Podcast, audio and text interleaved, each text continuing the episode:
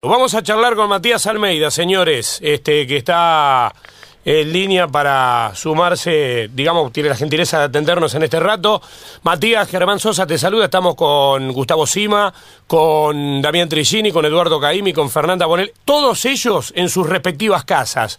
Vamos rotando, hoy me toca a mí acá en el estudio y la realidad es que tratamos de, dentro de las libertades que, o las posibilidades que tenemos de movernos nosotros, la prensa digo, tratamos de respetar lo que las autoridades indican, el tema de la cuarentena obligatoria que hay por acá. Así que aquí estamos, saludándote y agradeciéndote que nos atiendas este rato. ¿Cómo andás? Bueno, un gusto saludarlos eh, felicitarlos que, mantengan que se mantengan en casa y bueno también un poco eh, digamos muy respetuoso de la situación que estamos viviendo y tan complicada ¿no? a nivel mundial y deseando que, que se termine rápido todo esto. Sí. ¿Vos estás en Estados Unidos en este momento? Sí, yo estoy en San José, en California. Sí, sí, sí, porque lo que preguntaba es si ya estás, si ya estabas instalado allá o si andabas por acá, producto de que la MLS, bueno, ha empezado a, rodar hace poco, pero ustedes, a ver, Estados Unidos hoy ha pasado a ser el país, eh, Matías, con mayor cantidad de contagiados. Sí, las cifras van cambiando, viste que entre Italia, España, Estados Unidos, eh, y realmente son focos, digamos, eh, complicados, porque están, digamos, en mucho turismo y bueno, hay gente que, hace caso, otra que no. Y, bueno, esta pandemia realmente no todos la respetan como, como se debe. Mm. Eh, en el caso de, de ahí, de, de, los lugares donde estás vos, ¿hay un nivel de respeto más o menos importante o no? Porque hasta las autoridades, Donald Trump y demás, habían hablado en Estados Unidos de, de empezar a mover eh, el avispero, digamos, porque si no la economía iba a sentir un cimbronazo importante, eh, como, como no estando tan convencidos de mantener determinadas este, conductas de quedarse en casa encerrados, ¿eh? No, no, no. Eh, es como todo. no, no es la excepción de Stados Unidos. Hay gente que se cuida, otra que no la diferencia que vemos hoy, por ahí la información que siempre que habla este presidente, algunos la toman por un lado, otros por otra, pero acaba de decretar que va a destinar 2.2 trillones de dólares para oh. que no se caiga la economía.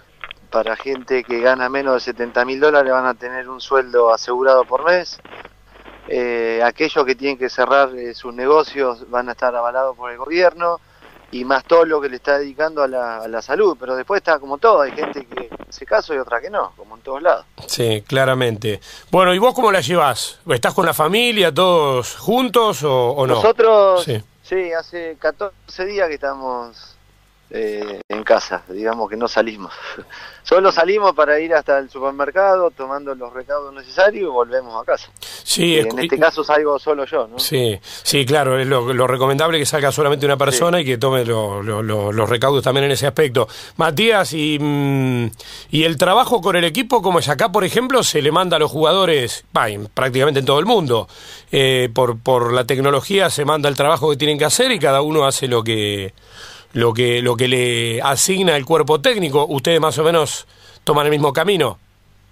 Sí, la, esta liga fue la primera que, que cerró las puertas y que paró todos los entrenamientos a nivel mundial. Mm. Eh, resguardada por un, un sindicato de jugadores que, que se puso firme en un momento y se cortaron entrenamiento, todo. Eh, nadie puede ir al club eh, y sí, obviamente que tenemos, ya dimos nuestros trabajos que pueden hacer cada uno en su casa, más la alimentación, bueno, todos estos recaudos que lo tienen a nivel mundial todos los equipos. Sí, y después depende del nivel de cumplimiento de cada uno, que es lo mismo que la cuarentena. ¿eh? Cada uno tiene que ser a conciencia cumplir. Sí, sí, ya pasa por... Eh, hoy el fútbol pasa realmente por otro lado, nosotros estamos comunicados eh, eh, vía internet con todo el equipo una vez a la semana, nos vemos, hablamos, ver qué hicieron, eh, a esto se suma la dirigencia, realmente en ese sentido es bastante eh, bastante bueno dentro de lo, de lo negativo. Y después está en la conciencia de cada uno, a ver si tiene el espacio para hacerlo, si se puede entrenar y bueno, ya eso se verá. Lo, principal acá es que, que la gente no se contagie más y que no muera más gente en el mundo. Queda claro. Matías, si hay alguna posibilidad, alguna proyección de cuándo podría volver la actividad, digo porque ustedes están en el hemisferio norte, eh, a diferencia de aquí que hay temperaturas todavía altas y, y, obviamente se va a venir el invierno. Allá se está retirando el invierno, se supone que vamos a tener situaciones totalmente diferentes. Eh, todo lo de acá es prevención, todo lo de allá es con, con la andanada de este, de este virus este, avanzado. Eh, y, por ahí cuando empiece a venir mejor clima, capaz que, que la historia mejora considerablemente, ¿no? Yo no lo creo, porque eh, Estados Unidos es muy grande a nivel territorial y, los climas no son todos iguales, por más que, no sé, de repente en Miami tenés calor y en otros lugares está nevando. De verdad. Va a llevar mucho tiempo eh, acomodarse todos más o menos hasta que encuentren. Hoy, por ejemplo, eh, detectaron que en 45 minutos te detectan a ver si das positivo o no y bueno, eso ya es eh, un, adelanto para, para resguardarse y, y, estar más, más, digamos, más eh, precavido en todo, pero a nivel deportivo no ni se habla, creo que recién dentro de 15 días, eh, digamos, se vuelven a dar nuevas normas para ver cómo sigue. Bueno, a ver, eh, Gustavo, Eduardo y Damián, bueno, Fernanda también, están en sus casas, así que nos vamos a ir ordenando para que también te hagan alguna consulta. Eh, Gustavo Sima, ¿estás ahí? ¿Sí? ¿Gustavo? No. ¿Damián? No está nadie, me dejaron solo como una rata acá. está el polaco, a ver. ¿eh?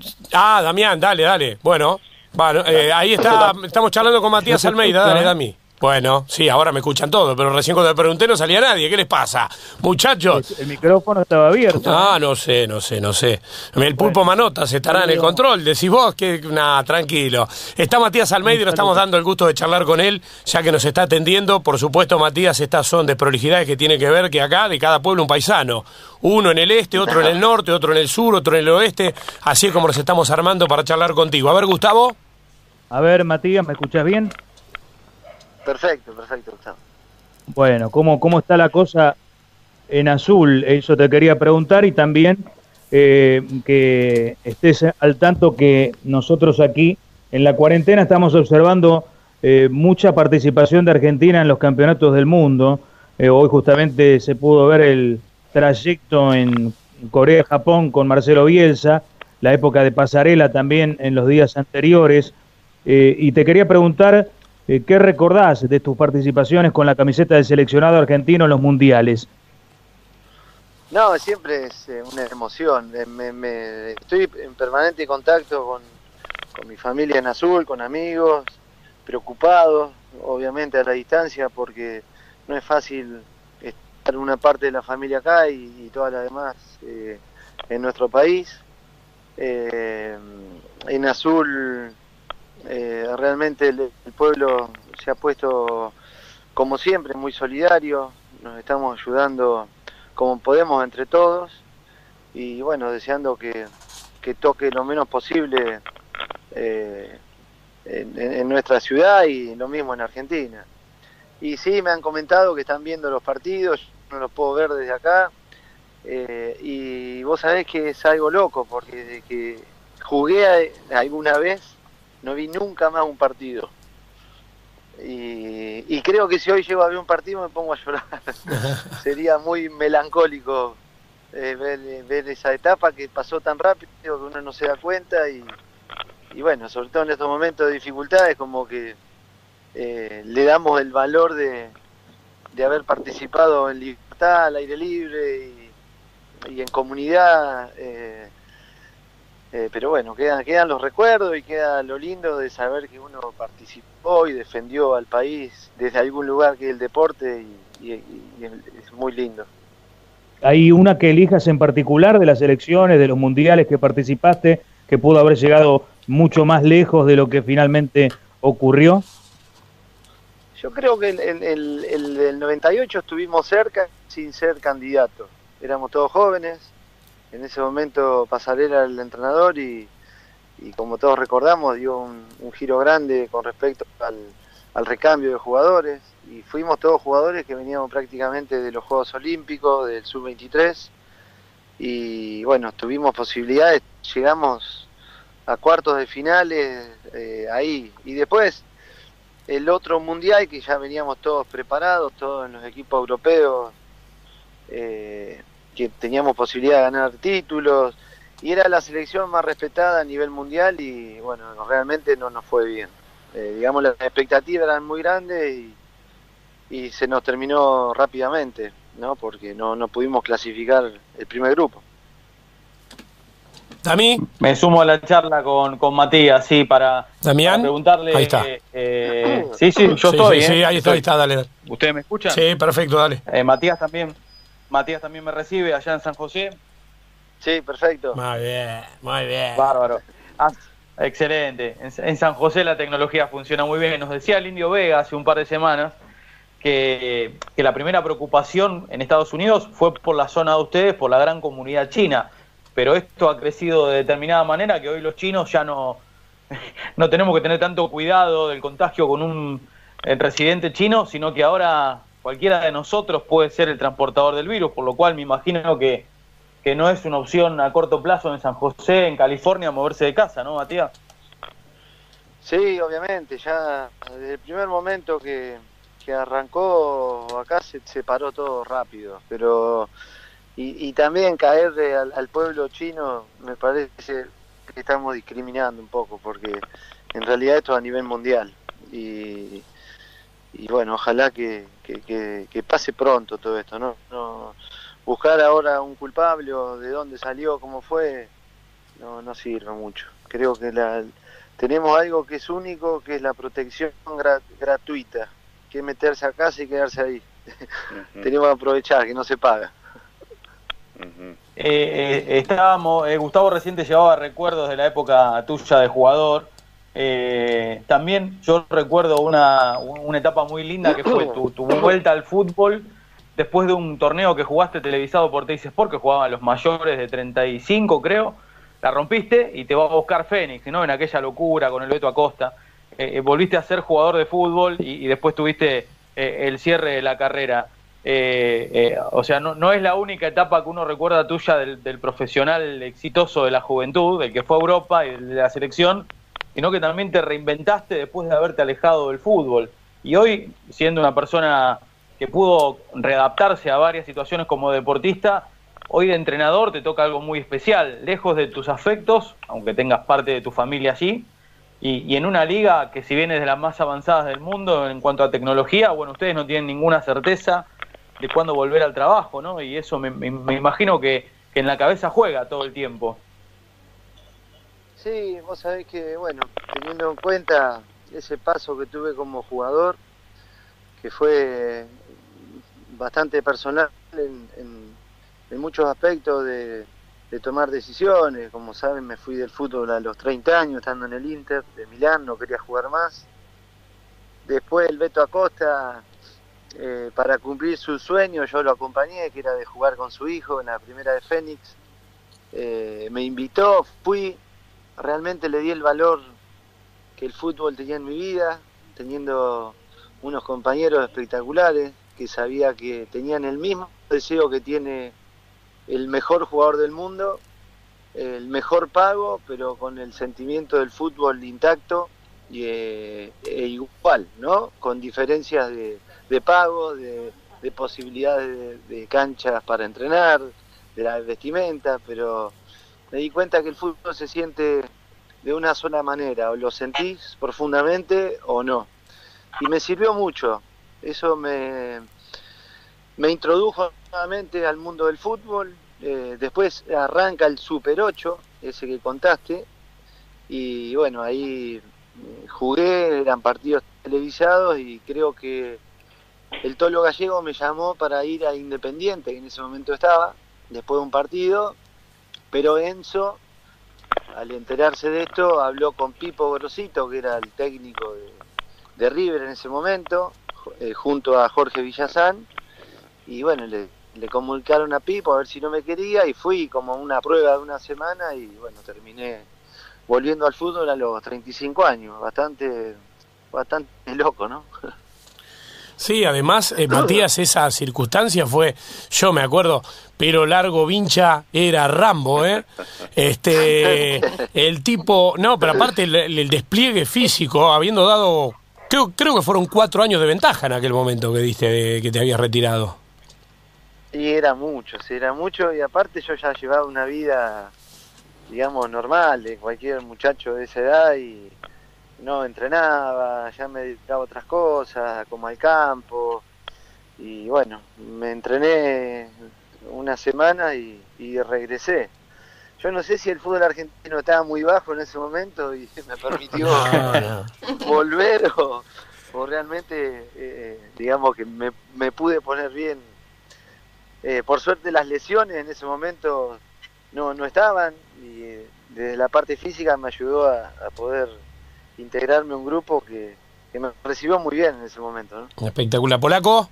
Por eso hacía el, paralelismo le, que le iba a decir a Matías para cerrar lo, que era la consulta, de cómo como cabeza de grupo transformar esto en una experiencia positiva para, para cuando vuelvan sus jugadores, ¿no? Porque es imposible saber cuánto tiempo más van a estar sin entrenar juntos y sin poder disputar el torneo.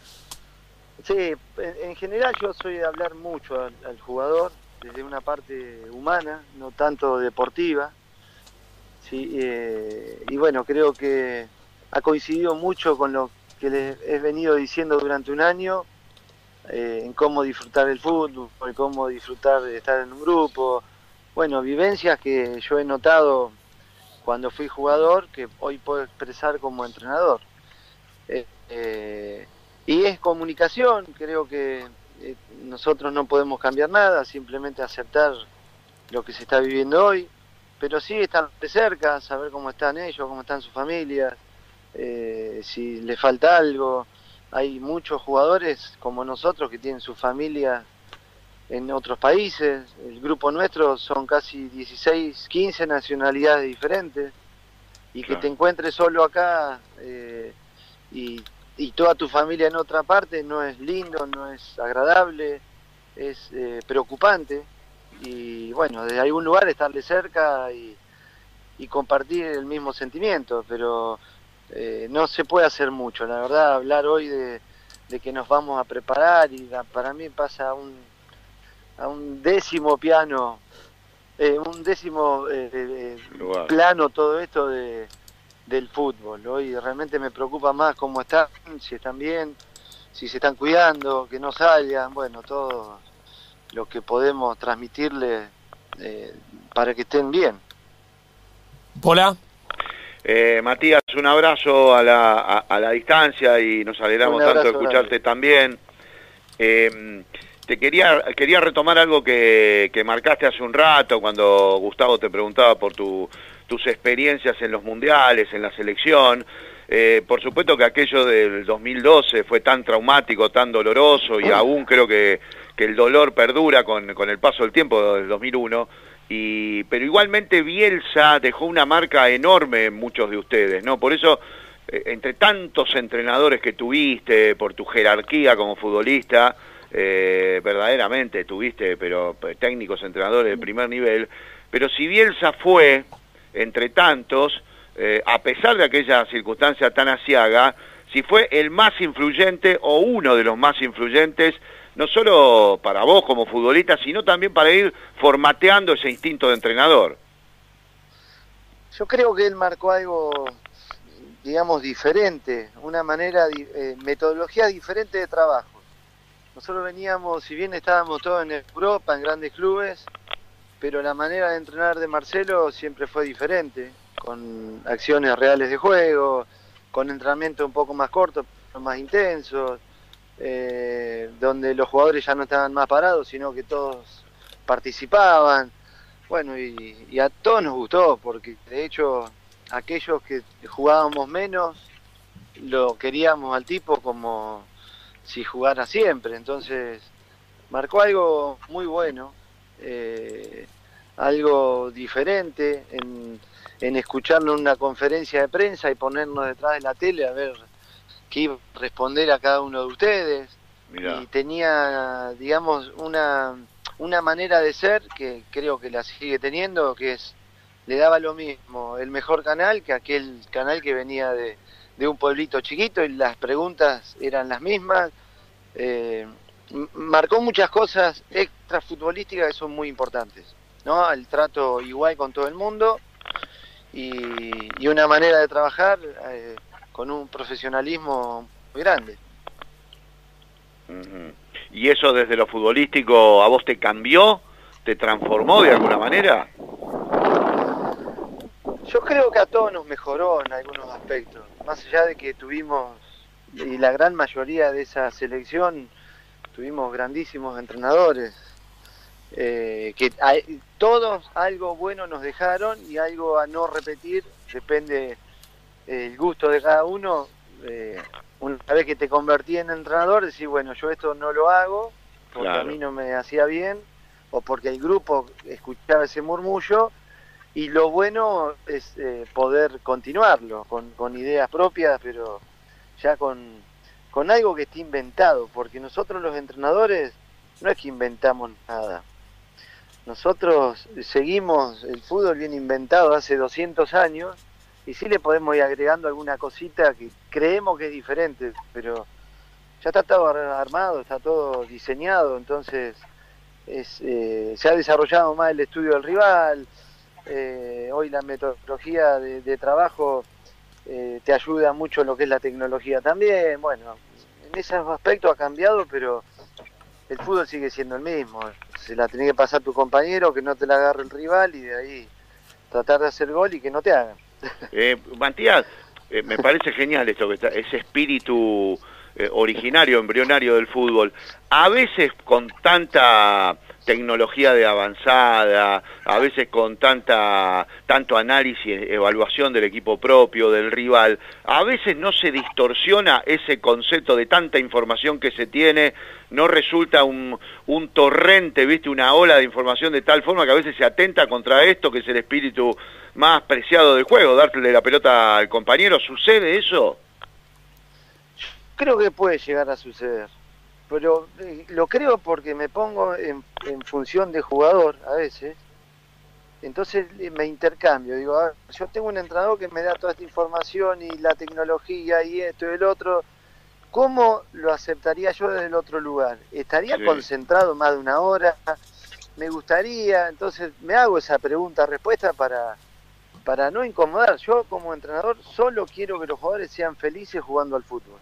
Al ser feliz un jugador jugando al fútbol, sé que va a rendir más de lo que, eh, digamos, puede rendir estando obligado a hacer tal cosa.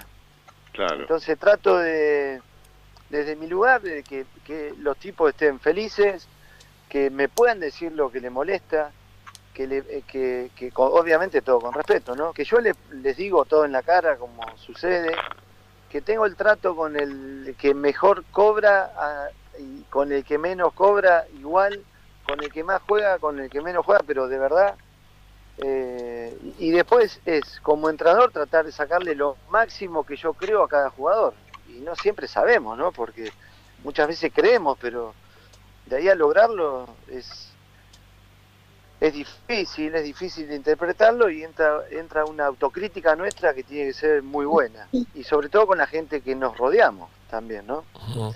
De no creer que todo lo que estamos haciendo es lo perfecto, ¿no? De encontrar también, para poder crecer, a ver en qué nos equivocamos. Está bueno. Eh, Matías, eh, en, Estados Unidos encontraste, profesionalmente estoy hablando, ¿eh? ¿Tu lugar en el mundo? Eh, ¿Te ves por mucho tiempo ahí? ¿O por ahí, bueno, ese gran vínculo que has tenido con Chivas te puede llevar otra vez a México? ¿Y por qué no decir en algún momento volver a la Argentina? Gallardo no creo que se quede a vivir en River de por vida. Algún día se va a ir y River tendrá otro técnico. Digo, ¿te gustaría volver? cuando mirás para adelante, ¿qué ves? No, hoy, bueno, hoy realmente y de corazón no miro mucho más adelante, sino que estoy mirando este problema que tenemos que no sabemos si vamos a dirigir dentro de, un tiempo, ¿no? Hoy no sirve nada todo lo que tengamos porque en realidad dependemos de un virus que ni sabemos dónde está. Después, eh, eh, si tendría que pasar todo esto, que debe pasar, eh, hoy yo tengo un contrato acá y lo quiero respetar, para mí es, es seguir aprendiendo, es seguir cultivándome como entrenador, eh, con entrenando diferentes culturas. Eh, está bueno para mí hablar, digamos, con un plantel que tiene 16 nacionalidades diferentes, es interpretar, a ver eh, qué le gusta a uno, qué le gusta al otro, diferentes culturas, diferentes músicas, eh, diferentes maneras de alimentarse, diferentes maneras de vivir con pasión el fútbol. Bueno, esto me está enriqueciendo, yo creo, a mí como entrenador y, me veo hoy acá y dentro de un año no sé qué puede pasar. Mm. Pero si salí de Argentina como salí en su momento de jugador, es para tratar de estar lo más, el, tiempo mayor posible fuera para, bueno, algún día regresaré a, mi país porque yo Argentina lo amo, entonces en algún momento deberé regresar, no sé si a dirigir, eh, eso el tiempo lo, lo dirá. Digo porque tengo la impresión de que te mereces otro tiempo en River como técnico. Te, digo como premio de haber agarrado esa papa caliente en su momento, haberlo devuelto a River a la primera división. Em, y, en medio de todo lo que se vivió en aquel tiempo, ¿no? Este, me parece que el puntapié inicial, después vino Gallardo, o llegó Ramón, Gallardo, etcétera, etcétera. Pero el puntapié inicial de la vuelta de River a hacer lo que la historia ha indicado que es, lo dio tu trabajo para que el equipo retorne a Primera División. Sí, pero yo lo tomo como que por ahí fue ese el momento que tenía que estar. Y, y, acepto esto y, ya está, ya pasó y quedó ahí. Y qué bueno que, que, que pasó tan rápido y ver hoy a River como está, eh, es como que eso queda en, un olvido y más allá que, sé que está, pero queda como algo muy lejano a que River en algún momento pueda volver a, pasar algo como lo que pasó. Y lo tomo de ese lugar, creo que eh, hay gente que tiene que estar en los momentos que tiene que estar y lo acepto así. No, no, no estoy, no, nunca pensé en una, en, digamos, en una especie de revancha para vivir mejor lo que viví. Lo que yo viví lo viví con un gran amor con una gran pasión por el club que yo amo y, queda ahí, ya quedó ahí y ya está. Hoy en mi deseo es quedarme un tiempo fuera de Argentina dirigiendo, aprendiendo y por ahí el día que regrese y va a haber muchachos que han dejado el fútbol, que son entrenadores jóvenes y bueno, ya es imposible imaginar lo que va a pasar en digamos en el futuro. Qué loco, ¿no? Pasó el tiempo, como vos decís, pero este, ahora que estamos todos medio encerrados, con mucho tiempo por un montón de cosas, que River haya descendido fue una locura, ¿eh? La verdad que fue una, cosa, no se puede creer, realmente. Sí, lo que, lo que estábamos adentro sabíamos todo lo que iba sucediendo y, y, estaba muy marcado, muy marcado que River iba a descender. Pero bueno, hoy queda queda como esa, ese punto más negativo de la historia del club, que rápidamente pudo salir y hoy el presente, eh, que creo que fue tocar fondo, fondo de verdad para que el presente sea diferente. Sí. Ah, eh, ¿Tenés eh, diálogo con Pasarela o algo no? ¿O hace tiempo que no hablas? Sí, me he comunicado un par de veces. Tengo diálogo con él. Yo, ah. yo soy muy respetuoso de la gente que, que me, que me, que me ha dado trabajo, aquellos que, que me han apoyado en circunstancias de futbolista como jugar en la selección, debutar en primeras. Tengo un gran recuerdo de Pasarela, de Tolo Gallego y de Isabela, que era el cuerpo técnico de River, que formó un montón de jugadores, de los cuales terminamos mucho en Europa. Entonces, creo que la etapa después como presidente, y bueno, creo que no, no fue de lo mejor de Daniel, pero tampoco me puedo olvidar que fue el, primer capitán que levantó la Copa del Mundo para los argentinos. Sí, es cierto. De todas bueno, la gestión del club es un tema aparte. Ahora, deportivamente, el equipo de River del que el equipo de River que desciende, digamos, hizo la mejor de las tres temporadas y paradójicamente la peor de las tres temporadas River la hizo con Simeone, que hoy es uno de los técnicos más o mejor considerados del mundo. Mirá lo que son las cosas. Anda a creerte algo. Sí, ve, fútbol. Y viste, en el fútbol todo pasa, todo sucede. Creemos que no y es sí, o por ahí creemos que sí y es no. Y bueno, es, también la, lo que nos despierta tanta pasión, ¿no? Este juego que es maravilloso. Matías, antes de despedirte este, y agradeciéndote la gentileza, está Fernanda Bonel, que es nuestra compañera, que normalmente al protagonista lo, lo saca del fútbol un poquito, o, no, lo sé, pero siempre su, su proa apunta a otro lugar. Fernanda, a ver. Hola Matías, ¿cómo estás? Eh, yo quería saber si te subirías de nuevo a una moto con Marcelo Salas. ¿Quepa? No, en realidad yo no subía a su moto. Yo iba en mi auto y él iba en su moto. Él iba en su moto y bueno, eh, se le, digamos, hizo una subidita a un lugar que íbamos a tomar sol y se le vino para atrás la moto. Yo después lo acompañé a un lugar para que lo curaran. Pero ah, viéndolo manejar ahí, nunca me subiría a una moto con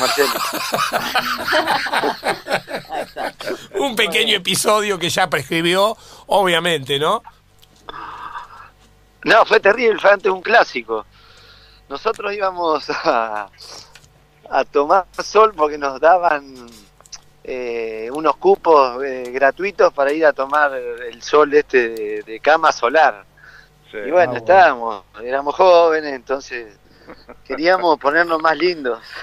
y, y, Marcelo apareció en moto, recién comprada, que no podíamos tener moto, y sí subió a, este local y, y, claro, la moto se le paró y se le vino para atrás.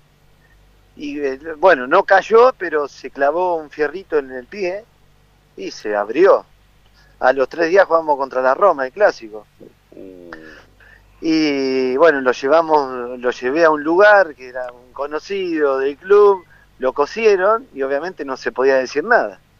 Y Marcelo era titular y jugó. Y me acuerdo del entretiempo, la media, nosotros usábamos ah. media, no sé si blanca o celeste. Era sangre que tenía, pero aguantó. Sí, un fenómeno. Qué bárbaro. Bueno, son historias. ¿eh? Mirá, debe haber miles de esas, este, Matías. Pero bueno, hay miles de millones de historias. Y bueno, en definitiva es lo único que nos llevamos. Te agradecemos mucho este rato, ¿eh? Bueno, un gusto. Espero que estén bien, que se cuiden. Eh, felicitarlos porque el periodismo en estos casos está haciendo un gran trabajo. Que se los reconozca. En el deporte, otra gente en otras cosas y realmente sabemos que están muchos arriesgando sus vidas en, en faz de, de poder comunicar un montón de cosas. Así que felicitarlos. Bueno, gracias Matías.